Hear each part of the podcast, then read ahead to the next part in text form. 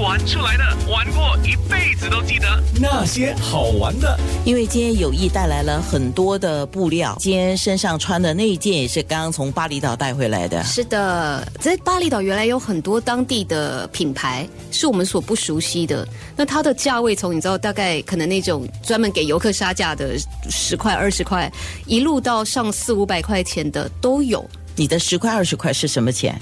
呃，就是我算新币的话啦，所以我要问清楚，因为那个兑换率好像差很多差很多。他的那个钱币一拿在手，你好像是百万富翁这样。好难算。我一直觉得当地人的那个心算一定很好。对我就是到处，我觉得我在当赌神，到处发钱一样。你你是为你现在要拍戏是吗？为下一部戏来准备。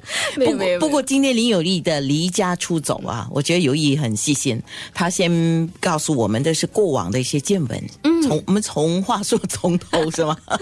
其实离家出走这是一个，它算是一个三部曲。所以从以前我们拍摄过《身在异乡非异客》，讲他因为各个原因，他在所谓自己的国家，但是却觉得自己是一个外来人的人。然后我们就拍摄到了离家出走，讲各种各样的人因为不同的原因而必须离开家。到现在我们才正在播映，然后我也才刚刚完成所有的后置的守护者，他们就是去守护着人事物，而且他们可能是最后的一道防线。那我们最后很很荣幸的是，这次被凤凰台买过去的，就是刚好是第二系列《离家出走》。离家出走的整个拍摄过程，我们等于是跟着这一些人去过他们的生活，好像包括了，也许我们最熟悉的台湾人来到新加坡打工，或者是嗯。香港人，他们希望可以离开那个他们没有办法负担住屋的地方。像这样子的人，你你见多了以后，你会发现说，其实人需要的东西非常的简单。你到最后，你希望的是三餐的温饱，你希望是安稳，你希望是你的孩子可以健健康康的长大。有些地方是连吃都吃不饱。你知道，我我整个拍摄过程当中，最让我揪心的是一个在孟加拉的女孩子，她也大概十三四岁吧，就不得不被嫁出去了。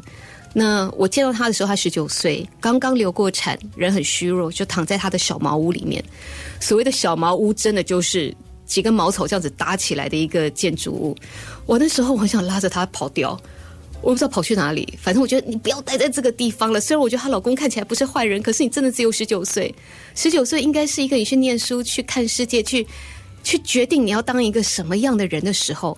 可是这个很漂亮的女孩子，从头到尾我只看她的眼睛闪烁的其实是恐惧，因为她跟我们所说的每一句话，她的先生在听，她的妈妈在听。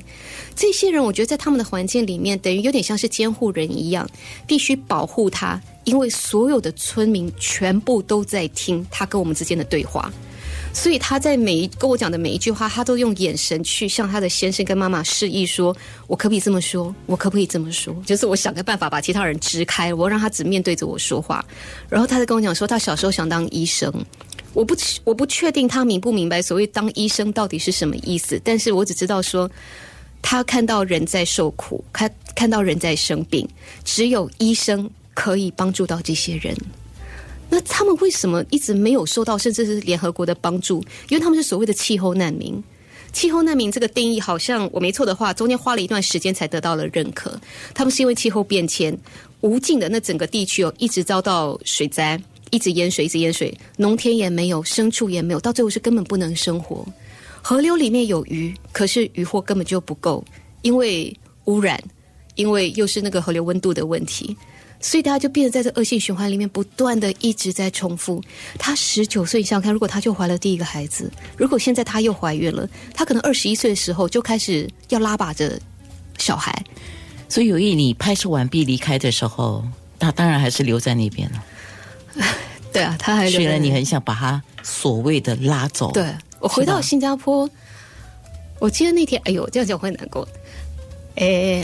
我在新加坡那一天，我记得我在 ECP 上面，因为从那个机场出来走 ECP 嘛，我在想说，哇哦，你看我们这些人，我们在那里再怎么难过，再怎么想帮他们，我们私底下其实我跟你讲，每一个工作人员都偷偷塞钱的，再怎么偷偷塞一点现金给他们，你也知道那个现金最多帮他们熬完这一个月的房租，然后我就回到干干净净、整整齐齐、安全的新加坡了，然后一切这样又马上成为了过去式，很无奈哦。可能。呃，怎么讲啊？我本来想说你现在还有跟他有联系吗？但是我马上回答我自己，不可能。因为没有电。对对，所以你看我那个问题在我心里面，然后我嘴巴出来就是不可能，因为我已经经过自己的一个问跟答。我会很想跟他联系，可是是不可能，很难的。是的，这个叫遗憾吗？嗯。可是你你拍的这一系列的节目啊，是会让你有很多这样的接触机会，你。不是说叫你铁石心肠，不过你要学会怎么样去面对。要，不然我觉得在现场很难工作下去。是，而且我我后来有的时候，我心里在想说，我们为什么要做这样子的节目？难道我都在告诉人家说，嘿，你看别人有多惨，你看你过得有多好，这不对吗？后来我觉得说，因为我们在看的是，嘿，你看别人怎么活，你看看别人怎么活以后，你可以从这里来决定一下，那你要过的是什么样的日子。如果说每一天我们在城市里面所接收到的资讯都是你要吃这个才会健康，健康才会美丽，美丽你才会快乐；你要穿这个你才会快乐，你要开这个车子你才会快乐。你就要重新思考，说什么叫做快乐？对你来说，什么才能够定义你的人生？你要不要盲目的接受这些外来的资讯，还是你可以自己决定你要的方向是什么？那你现在要的快乐是什么呢？我觉得我要的是成长。嗯，OK。那些好玩的。